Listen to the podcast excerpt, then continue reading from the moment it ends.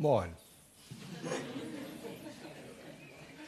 Als wir im Juli dieses Jahres mit unserem kleinen Forschungsschiff ein Open Ship veranstalteten, wurden wir wegen eines Sommersturms gehindert am Auslaufen. Ein Besucher bemerkte das und bemerkte dazu, das sei ein schöner, passender Beleg für den menschgemachten Klimawandel. Offenbar war er der Meinung, dass ein mäßiger Sommersturm den Klimawandel belegen würde und hatte keine Vorstellung davon, dass solche Ereignisse ganz normal sind. Wir haben inzwischen neun solche Reisen gemacht und dreimal mussten wir sturmbedingt umplanen.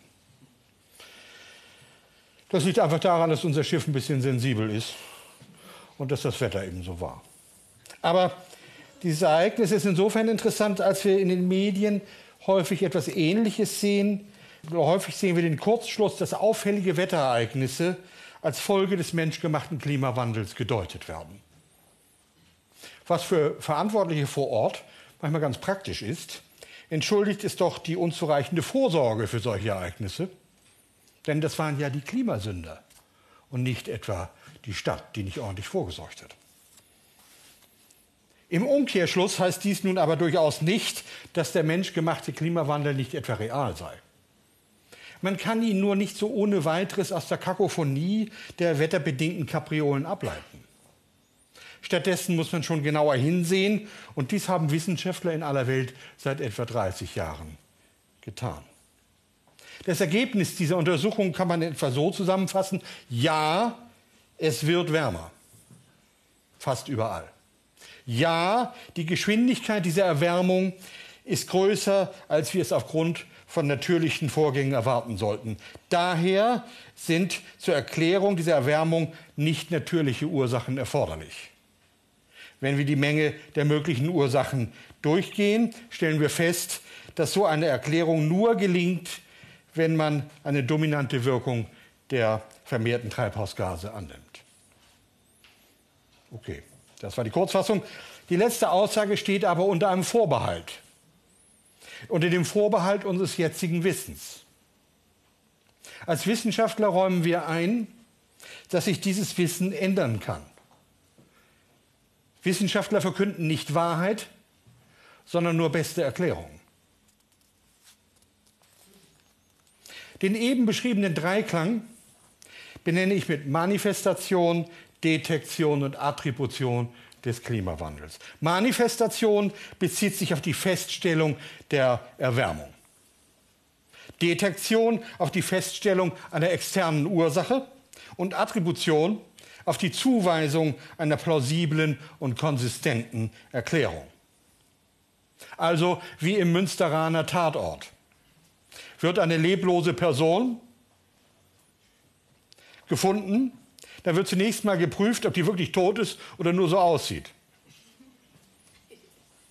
Das ist die Manifestation. Wenn es sich tatsächlich um eine Leiche handelt, macht sich Professor Börne an die Arbeit, um festzustellen, ob die Person durch einen Herzanfall oder doch durch Gift zu Tode gekommen ist. Das ist der Detektionsschritt. Wenn der, wenn der Tod tatsächlich fremdverschuldet ist, dann sollte der Herr Kollege Börne an Kommissar Thiel abgeben, der dann im Zuge der Attribution die verschiedenen Verdächtigen untersucht und schlussendlich messerscharf den plausibelsten Täter bestimmt. Manifestation. Wird es wirklich wärmer seit geraumer Zeit? Als charakteristische Größe verwenden wir die globale äh, gemittelte Lufttemperatur in Bodennähe. Diese Größe kann man nicht messen. Die kann man nur ableiten aus vielen lokalen Messungen. Diese lokalen Messungen sind aber nicht gleichmäßig verteilt auf der Welt, sondern vor allen Dingen in Landgebieten, wo Leute wohnen insbesondere, und auf Schiffsrouten.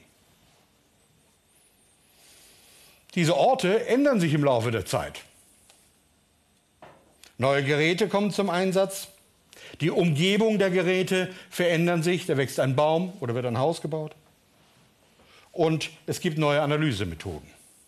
Es kann also zu allerlei Veränderungen kommen, die aber mit Klimawandel gar nichts zu tun haben. Wir sprechen dann von Inhomogenitäten. Diese zu entdecken und auszumerzen ist eine nicht triviale Aufgabe, der in den letzten Jahrzehnten viel Aufmerksamkeit geschenkt wurde. Es empfiehlt sich nicht, als Laie Rohdaten vom Internet zu ziehen und zu bewerten. Dazu braucht es tatsächlich Fachleute. In der Vergangenheit wurde bisweilen behauptet, es würden Messpunkte in höheren Breiten und in größeren Höhen systematisch gestrichen, um so eine scheinbare Erwärmung zu erzeugen.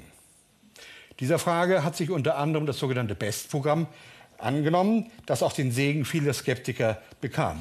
Nein, derartige Manipulationen konnten nicht festgestellt werden. Die Erwärmung ist also real, auch wenn sie manchmal schneller und manchmal langsamer abläuft. Kommen wir zur Detektion. Ist die Erwärmung nur ein weiterer Schlenker äh, in der Klimageschichte der Erde? Manche verweisen gerne darauf, auf die Erdgeschichte, wonach es immer kältere und wärmere Phasen gegeben hat. Dieses Argument geht an der Sache vorbei. Es geht nämlich nicht um Wärme, sondern um Erwärmung. Es geht um Erwärmungstrends über wenige Jahrzehnte. Wir fanden, dass der Temperaturtrend in den letzten, sagen wir, 40 Jahren stärker ist als gleich lange ungestörte Trends im Klimasystem. Ungestört soll hier bedeuten, dass nur natürliche Einflüsse wie etwa Sonne und Vulkanismus am Werke sind. Wir können die jüngste Erwärmung seit etwa 1970 nur erklären, wenn wir externe Faktoren zur Erklärung heranziehen. Welche, darauf werde ich gleich noch eingehen. Die Detektion, über die ich hier nun gerade rede, fußt ganz maßgeblich auf einer korrekten Abschätzung der natürlichen äh, Variabilität des Klimas über Zeiträume weniger Jahrzehnte. Für diesen Zweck haben wir Beobachtungsdaten der letzten 150 Jahre. Genutzt werden können auch Simulationen von Klimamodellen, aber sogenannte Proxy-Daten, etwa aus Baumringen und Seesedimenten, eignen sich dafür eher weniger. Insofern ist auch die Detektion unter einem Vorbehalt zu machen, den wir nur abbauen können, wenn wir richtig lange warten. Richtig heißt, sagen wir 100 Jahre oder 200. Ich stelle also fest, wenn wir unser derzeitiges bestes Wissen zugrunde legen, so ist die Erwärmung der letzten 45 Jahre nicht vereinbar mit der Vorstellung ausschließlich natürlicher Klimavariabilität. Die Detektion ist damit gelungen. Es gibt ein oder mehrere Täter. Kommissar Thiel muss ran. Die Attribution nun. Welche externen Faktoren kommen denn in Frage? Ein Verdächtiger ist natürlich die erhöhte Menge an Treibhausgasen in der Atmosphäre. Veränderte Landnutzungen sind denkbar, etwa Entwaldungen, Anlage von Stauseen oder das Wachsen von Städten. Und schließlich die Schwebeteilchen oder Aerosole, die sowohl natürliche Quellen als auch menschliche Quellen haben. Man denke an den Sahara-Staub, an Industrieabgase, Feinstaub und ähnliches. In letzter Zeit ähm, haben wir in Europa erheblich weniger Aerosole in der Luft. In China dagegen äh, sind es viel mehr geworden. Wir sprechen in diesem Zusammenhang von Antrieben, weil sie das Klimasystem zwingen, sich in die eine oder andere Richtung zu verändern. Wie sich diese Antriebe im vergangenen Jahrhundert verändert haben, das wissen wir so ungefähr jedenfalls.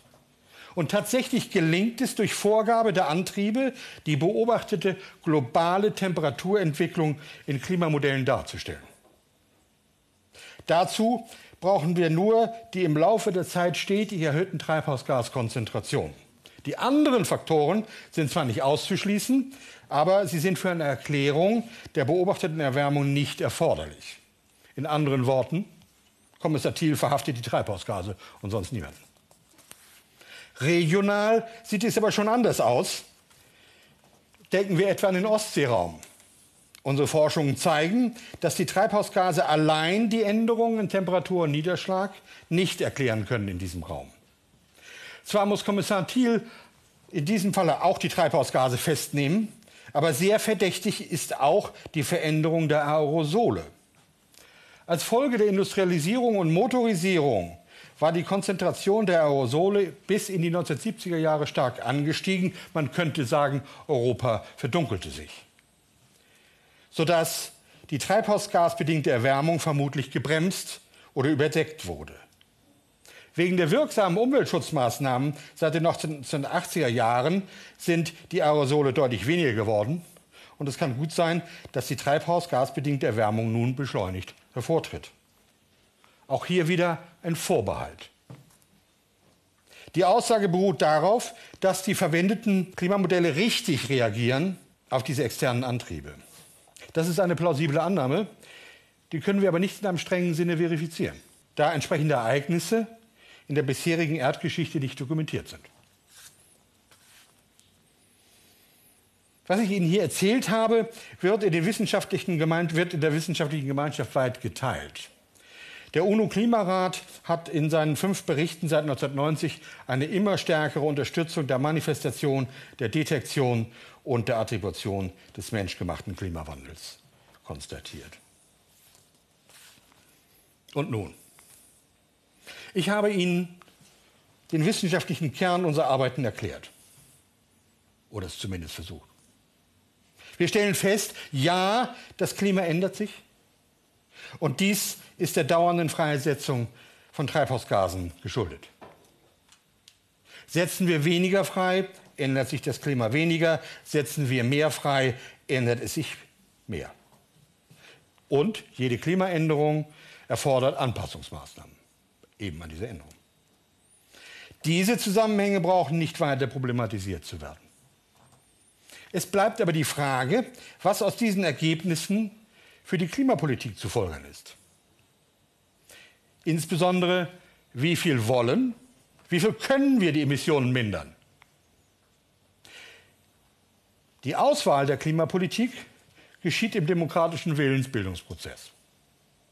Als Wissenschaftler bleibt mir nur festzustellen, in welchem Umfang eine vorgeschlagene Politik den Klimawandel begrenzen wird. Welche Klimapolitik am Ende herauskommt, das beschließen Sie, meine Damen und Herren. Oder in anderen Worten, Professor Börne und Kommissar Thiele haben den Tathergang geklärt und den Täter bestimmt.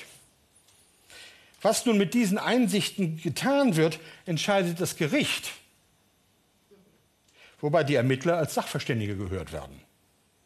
So verhält es sich auch bei der Bestimmung der Klimapolitik. Ich danke für Ihre Aufmerksamkeit.